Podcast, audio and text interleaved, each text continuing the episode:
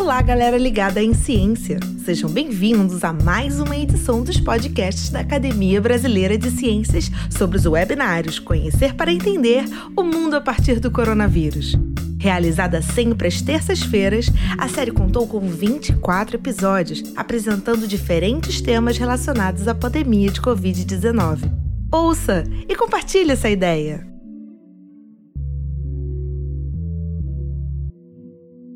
Olá, boa tarde. Bem-vindos a mais um webinário da Academia Brasileira de Ciências. É uma série chamada Conhecer para Entender, e, em particular, essa é a vigésima edição uh, da série uh, chamada O Mundo a partir do, da Covid-19. E o tema de hoje é um tema muito relevante está presente em várias discussões internacionais Uh, se trata da Open Science e o título do webinário é Desvendando a Open Science: Benefícios, Gargalos e Desafios.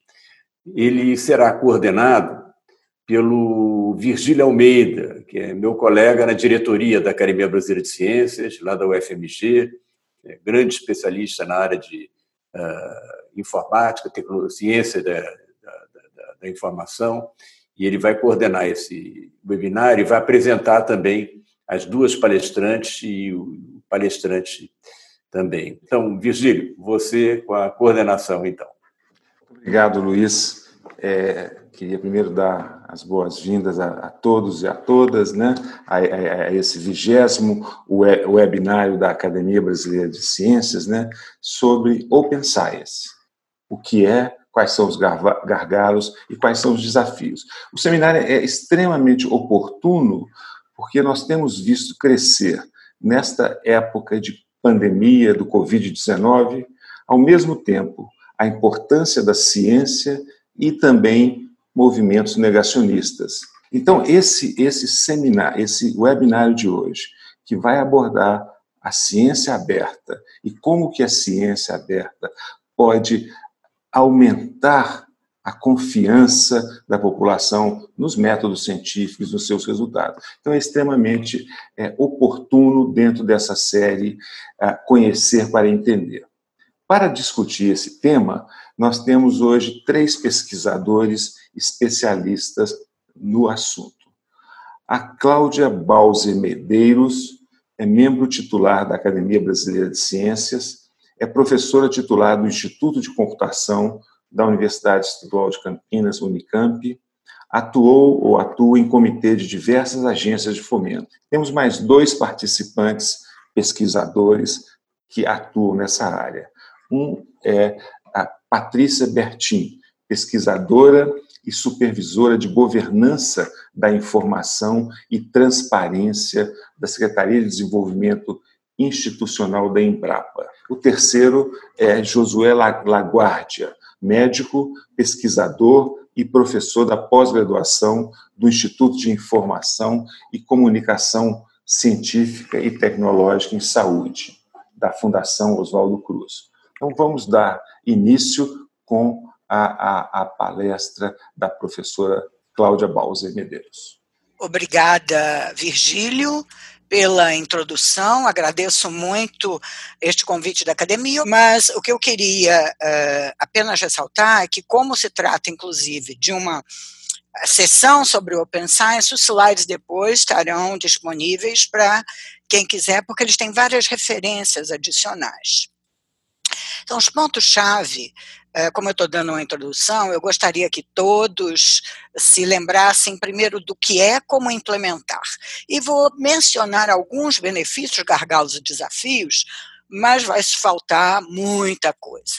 Então, é, continuando o que o Virgílio havia mencionado, vejam, é, esta, eu tirei de uma página da OECD, sobre por que ciência aberta é crítica para combater a Covid-19.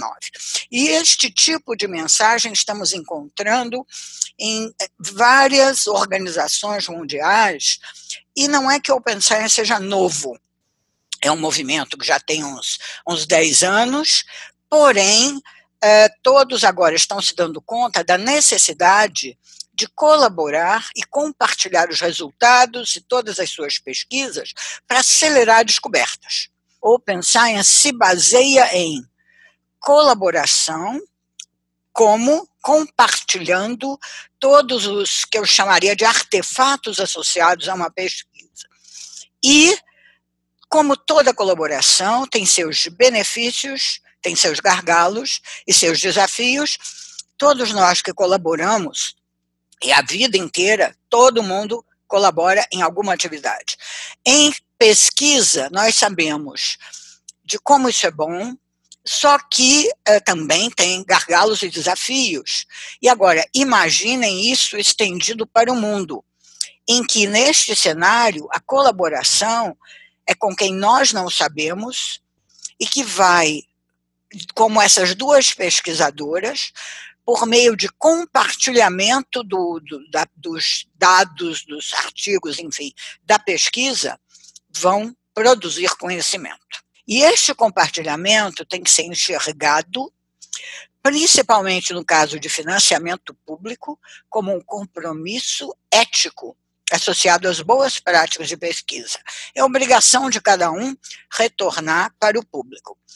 Uma, outro uh, benefício que o Virgílio mencionou é a democratização do conhecimento, de modo que todo mundo tenha acesso aos resultados da pesquisa e possa entendê-la, reusá-la, reproduzi-la, ou seja, dar transparência.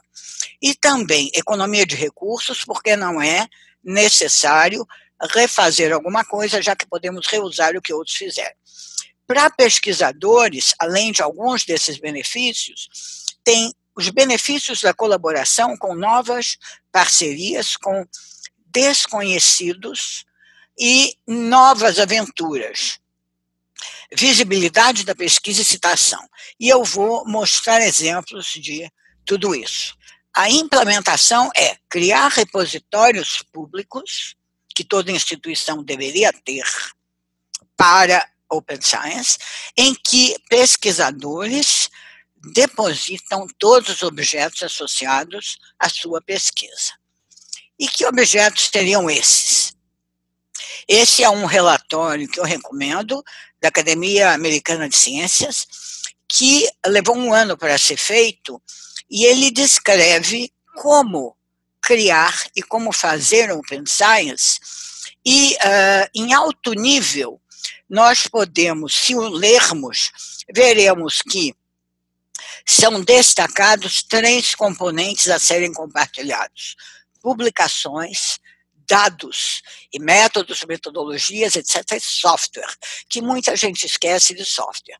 Cada um desses três elementos tem mecanismos próprios de compartilhamento, tem protocolos, tem uh, padrões e tem custos diferentes. E aí, o, o, as duas palavras-chave são compartilhamento e colaboração, e é compartilhamento para reuso. O compartilhamento e o reuso, uma primeira dimensão, vocês podem imaginar, uh, essa figura da guitarra, que para construir a guitarra estão sendo reusados componentes, ou estão sendo combinados componentes, que foram uh, desenvolvidos independentemente, para no fim se chegar a uma guitarra. E aqui mostra duas dificuldades já do, da ciência aberta. Primeiro é a citação. Como é que eu vou citar tudo que fez parte daquilo que eu vou usar. Já há padrões para isso. E o segundo é o custo. Qual é o custo associado ao a reuso para construir alguma coisa? É mão de obra, uh, é encontrar as partes, é as partes estarem bem definidas, bem feitas e bem documentadas. Mas este reuso é um reuso de uh, elementos objetos que foram criados com aquele propósito. Então, o reuso, quando a gente prepara para disponibilizar, nós não temos ideia de para quem, como e quem vai usar. E qual é o resultado final, que tanto pode ser uma maravilha, quanto que é, seria o benefício, quanto pode ser usado de uma forma não tão boa, isso seria um malefício. A essência do relatório é que Open Science você só consegue por concepção da pesquisa, preparando a pesquisa para compartilhamento, para colaboração. Então, desde o início, no planejamento, execução e disponibilização, é preciso pensar em como aquilo vai ser ah, disponibilizado para ser reusado. A ciência aberta ela é definida como uma colaboração no contexto mundial, que é esse círculo uh, que eu destaquei, em que pesquisadores do mundo inteiro, que podem ou não se conhecer, colaboram disponibilizando os resultados de suas pesquisas e as metodologias de suas atividades. E ao serem reusados, metodologias e resultados são melhorados e aprimorados, e com isso, tudo vai melhorando num círculo virtuoso. E eu gostaria só de ressaltar que um dos conceitos principais é confiança. Colaboração exige confiança e que quem vai usar, vai usar bem, e quem vai usar tem que ter confiança no que eu estou disponibilizando e que tem qualidade. O que são dados abertos? Primeiro, vou deixar claro que vou falar de dados digitais. Existem estudos que mostram que a ciência aberta começou ah, no século XVIII com o iluminismo. E aí não havia dados digitais. Eu vou me concentrar em dados digitais e o que são dados abertos. São aqueles que qualquer pessoa ou sistemas computacionais, não esqueçam disso, podem descobrir se existem, descobrir onde estão e como obtê-los, e nem sempre é possível obtê-los. Ou seja, dados abertos e abertura não significa liberou geral. Não significa compartilhar tudo, porque pode haver restrições de ética, de confidencialidade, por exemplo, nas ciências sociais ou nas biomédicas. Então, o que, que seria dados abertos? Dados abertos é, no mínimo, metadados abertos, que permitem o quê? Descobrir se existe e onde está e como obter. Esses são os metadados.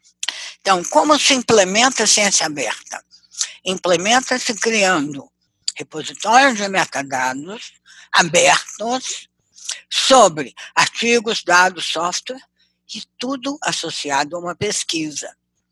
E, além do mais, esses metadados vão apontar para os artigos, para os dados, para o software, assim por diante, que estão também repositórios e poderão estar abertos, totalmente abertos ou não. Veja um estudo ah, do fim do ano passado dos Estados Unidos que mostrou que os americanos tendem a confiar mais em resultados de pesquisa em que os dados estão abertos.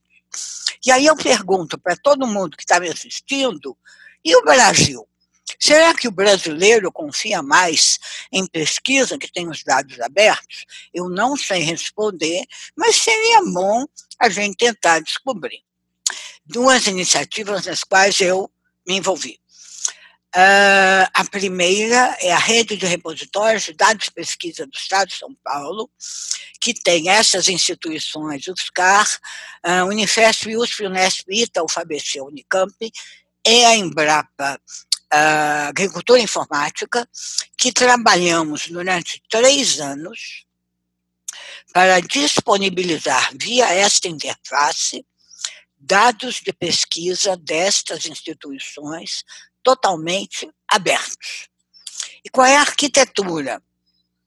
Ah, no meio tem uma caixinha que é um metabuscador, que foi desenvolvido na USP, que vai buscar os metadados que estão nos repositórios independentes dessas instituições e disponibilizam para o mundo. Como eu falei, levou três anos para fazer, cerca de 40 pessoas envolvidas, entre técnicos, pesquisadores, a parte de bibliotecários também, e a gestão das universidades, das instituições. E por que ele estava pronto em dezembro de 2019 e nós tínhamos know-how de uh, três anos de desenvolvimento, a FAPESP pôde lançar em tempo recorde, um mês, junto com a USP, o Grupo Fleury, o Sírio Libanês e Albert Einstein, um grande repositório de dados de pacientes COVID. Ciência aberta é mudança de cultura. Exige confiança e, portanto, atitude, e muito, muito, muito, muito trabalho de implementação. E um último desafio, no qual peço permissão ao Virgílio de falar por um minuto, é que colaborar, você está colaborando e compartilhando com gente que você talvez nunca viu e talvez ainda não nasceu, mas você está compartilhando e colaborando com você no futuro, porque ao preparar os dados, os artigos, o software para reuso, você vai poder reusá-los muito bem no futuro. Então você está colaborando com você mesmo, com o seu futuro. E com isso eu termino dizendo que o conteúdo global desta palestra ele está resumido nesses três diagramas e cada um associado a um conjunto de trabalhos que eu recomendo lerem. Muito obrigada. Muito obrigado, Cláudia. Então, eu vou passar aqui a, a tela para a Patrícia Bertin, que vai falar como a questão de ciência aberta se integra dentro do ambiente de pesquisa e inovação da Embrapa. Boa tarde, muito obrigada, Vigílio, obrigado ao nosso presidente da academia, Luiz, pelo convite, pela iniciativa, parabenizo, na verdade, pela iniciativa é, de organizarem esse evento. Parabenizo a Cláudia pela apresentação, que foi bastante didática, é, sobre o tema da ciência aberta. Bem, a minha fala vai ter um cunho um pouquinho mais prático. Ah, é, esse foi o meu desafio, né, o desafio que foi colocado. Ah, vou compartilhar um pouquinho é, com todos a respeito da, do esforço que tem sido é, empenhado por diversas organizações do Sistema Científico e Tecnológico Nacional para a, pavimentar o caminho na direção da ciência aberta.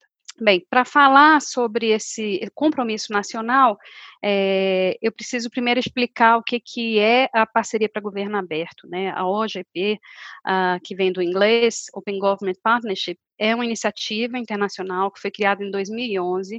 O Brasil foi um dos oito países cofundadores é, dessa iniciativa e ela visa difundir, incentivar as práticas, as boas práticas de transparência de governo, o acesso à informação pública e a participação social. Bem, hoje mais de 80 países integram a iniciativa e cada um desses países desenvolve um plano de ação, né, estabelece ali metas, compromissos que, que são compromissos de Estado e não compromissos de governo, e esses planos de ação, eles têm uma vigência de dois anos, Uh, são, são, renovados, então, a cada dois anos. No Brasil, a coordenação de todo esse processo é da Controladoria Geral da União, a CGU.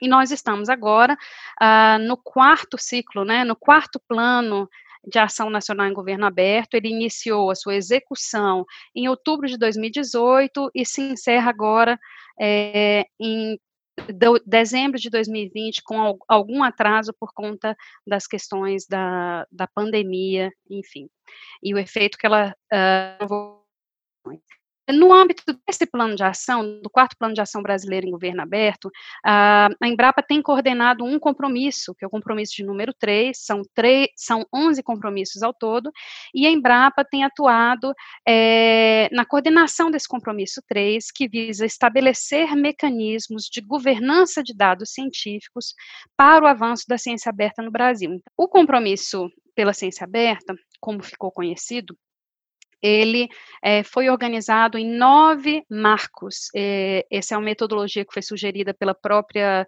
CGU, e cada um desses marcos, então, foi coordenado por uma instituição parceira. Eu vou citar alguns deles aqui, já já vou citar os. Mas aqui eu gostaria de fazer um destaque para algumas dessas entregas mais concretas que foram feitas é, ao longo desses dois anos de vigência do Plano Nacional. Né? Nós temos, tivemos diversos artigos publicados que é, explicam todo o processo, é, como que esse trabalho se deu. Uh, nós temos uh, diversas publicações e e-books que voltados para editores científicos, para a comunidade em geral, para instituições de ciência e tecnologia, né, abordando questões uh, específicas, né, da, da, relativas à ciência aberta. Foi firmado ainda um acordo de cooperação entre o CNPq e o IBICT para o desenvolvimento e implantação de um grande repositório de dados que vai, vai se chamar Lattes Data, e esse repositório vai estar disponível para toda a comunidade é, científica nacional. Além disso, foi criado uma, um fórum, é, um braço nacional né, da Research Data Alliance.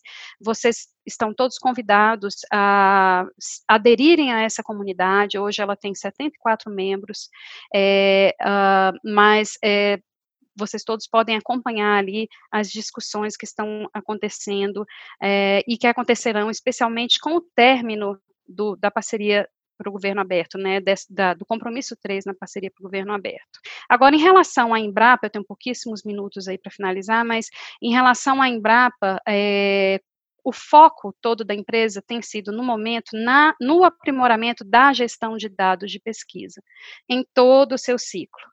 Né, em todo o ciclo de vida do dado, imaginando que o projeto de pesquisa pode finalizar, mas o dado ele ainda vai ter uma utilidade tempos, pode ter utilidade anos e anos após o término daquele projeto. Né? Então, o nosso foco tem sido na gestão de dados de pesquisa. A Embrapa já tem uma quantidade de ferramentas e serviços, repositórios para uh, armazenamento e tratamento de dados de pesquisa, mas cada um desses com uma, uma, com uma voltadas para o dado de um tipo específico. Então, temos a plataforma GeoInfo para dados geoespaciais, é, Alelo para dados de recursos genéticos, Ciesp para dados experimentais e assim por diante. Mas ainda temos uma situação, naturalmente, que nós não somos exceção, uma situação em que é, de dispersão de dados ainda é, nos drives pessoais, nos pendrives, nas mídias de diversos tipos. E essa é uma situação que já não é mais muito uh, admissível no contexto da ciência aberta. A regra geral é o dado de pesquisa na empresa ele vai estar tão aberto quanto possível e tão protegido quanto necessário. Eu gostaria só de finalizar com essa frase que está destacada aqui em cima, uh, de um pesquisador, Mick Watson, que ele falou que a ciência aberta descreve a prática de conduzir a pesquisa científica de uma maneira completamente transparente e de tornar os resultados dessa pesquisa disponíveis para todo mundo. E aí ele pergunta: será que isso não é simplesmente ciência? Muito obrigado. Patrícia, pela sua explicação e, e, também por contextualizar isso dentro dos projetos da, da Embrapa. E agora nós vamos passar para a, a, a, o, terceiro, o, terceiro, palestrante, né, que é o Josué Laguardia, pesquisador da Fiocruz. Bom, é, boa tarde a todos. Eu queria agradecer ao, a oportunidade de poder apresentar aqui a experiência da, da Fiocruz, né, esse convite da Academia Brasileira de Ciências extremamente oportuno e parabenizá-los por esse evento. Bom, então essa eu vou começar falando sobre a experiência da Fiocruz, como eu disse, né? Nós estamos é, esse trabalho é coordenado pela Coordenação de Informação e Comunicação e nós temos um grupo de trabalho de ciência aberta. É, bom, em, vou colocar em termos de cinco pontos que, que vão orientar essa minha apresentação. Primeira questão da política. A Fiocruz, ela está. É, nós temos uma discussão sobre política, né? fizemos toda uma discussão sobre a construção de uma política de, de, de ciência aberta, né?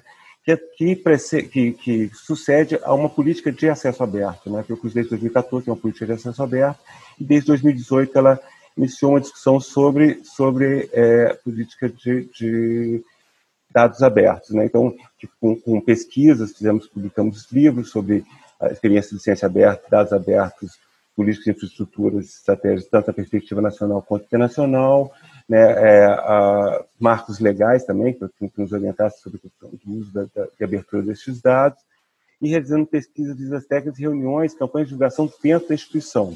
É, isso foi importante para poder exatamente sensibilizar os, os pesquisadores da necessidade de estar é, se abrirem para a ciência aberta, pra, de, de trazer para dentro da sua prática a, a, a, as, as, recomendações, as, as, as práticas da ciência, da ciência aberta. Né?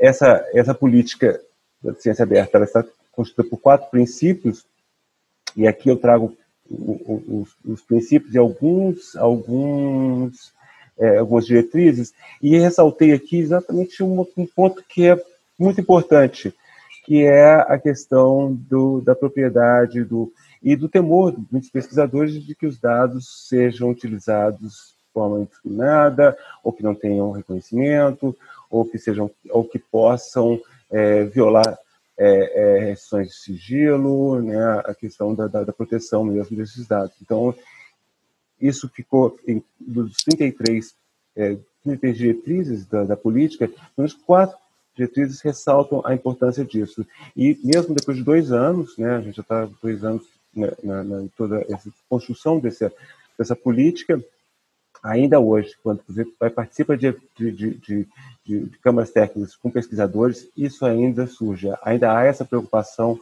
com a questão do uso é, do, desses dados por outras pessoas. Então, essa, essa questão da confiança, como a Cláudia colocou, né, ela ainda é importante ser ressaltada porque ainda há esse temor e também a questão da simetria, né, em, que o, em que o pesquisador tem todo o trabalho de, de, de, é, de, de é, coletar esses dados, organizar esses dados e que outros venham utilizá-los e, sem que ele tenha tempo, inclusive, de poder usufruir desses dados em termos de produção, né, de, de publicação.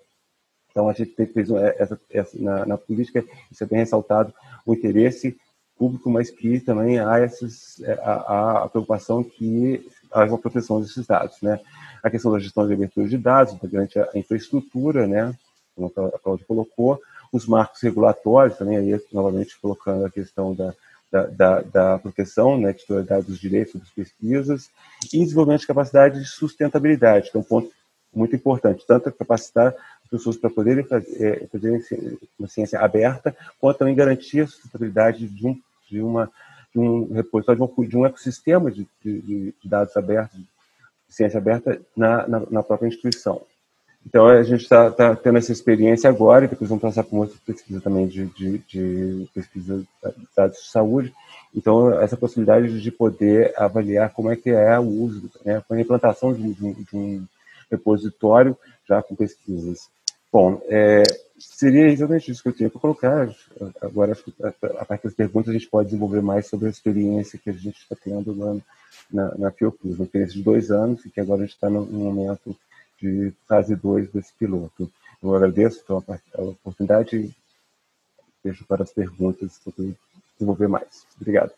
Eu vou passar a, a, aqui para a, professora Helena Nardi, que também é vice-presidente da, da Academia Brasileira de Ciências, ela levantou a mão no Zoom para fazer uma pergunta. Obrigada, Virgílio. Quero parabenizar aos três. Uh, eu tenho dois breves comentários em função de tudo que vocês falaram, e eu queria que vocês me respondessem. Uh, nós estamos atrasados, na minha opinião, em introduzir todos esses conceitos aos jovens que nós estamos formando. A pós-graduação teria que estar mostrando ou não. E a outra coisa, uh, custa, é óbvio, né? Vocês já falaram, mas eu vejo que os dados abertos teriam uma amplitude maior com repositórios de resultados negativos, porque muito se gasta com uma ideia fazendo com todos os controles e outras pessoas talvez talvez eu tenha eu esteja viajando que eu adoro viajar. Então eu queria parabenizar e agradecer. Muito obrigada Uh, Helena, ótimas perguntas com relação ao treinamento, e obrigada pelos elogios.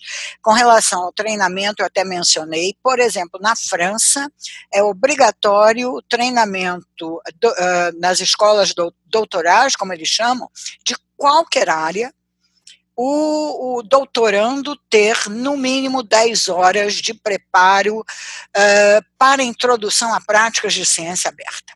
Em relação à, à questão da ciência, é, dos resultados negativos, né, é, me parece que a questão passa, sim, pela, pelo todo o nosso sistema de avaliação, desempenho e recompensa, porque há uma preocupação muito grande em produzir resultados, um comprometimento prévio, no momento em que o pesquisador elabora o seu projeto, ele já está ali é, se comprometendo a entregar um resultado X, que se não for o X não vale, não pode ser é, o x menos um, nem, nem enfim. Então, eu, eu creio que passa por essa questão, é, mas nós não, não parece que temos ainda uma solução, a melhor como tratar isso, né, os resultados negativos nas publicações científicas, por exemplo.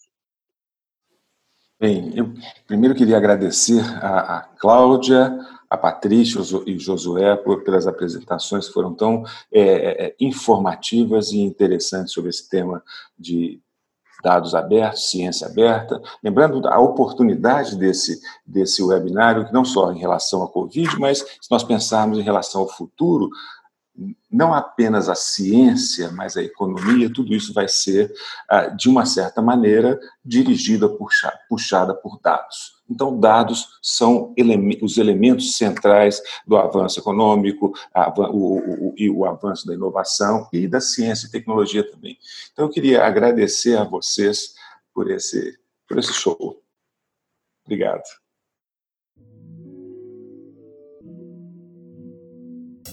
E aí, curtiram essa edição? Confiram a íntegra desse episódio no nosso canal no YouTube. Para saberem tudo sobre a Academia Brasileira de Ciências, acessem www.abc.org.br. A série de webinários Conhecer para Entender o Mundo a partir do Coronavírus foi organizada pela ABC com o apoio da CAPES e dos membros institucionais FAPEMIG, FAPERJ, FONCAP, FCW, IMPA e MCTI. Até a próxima edição!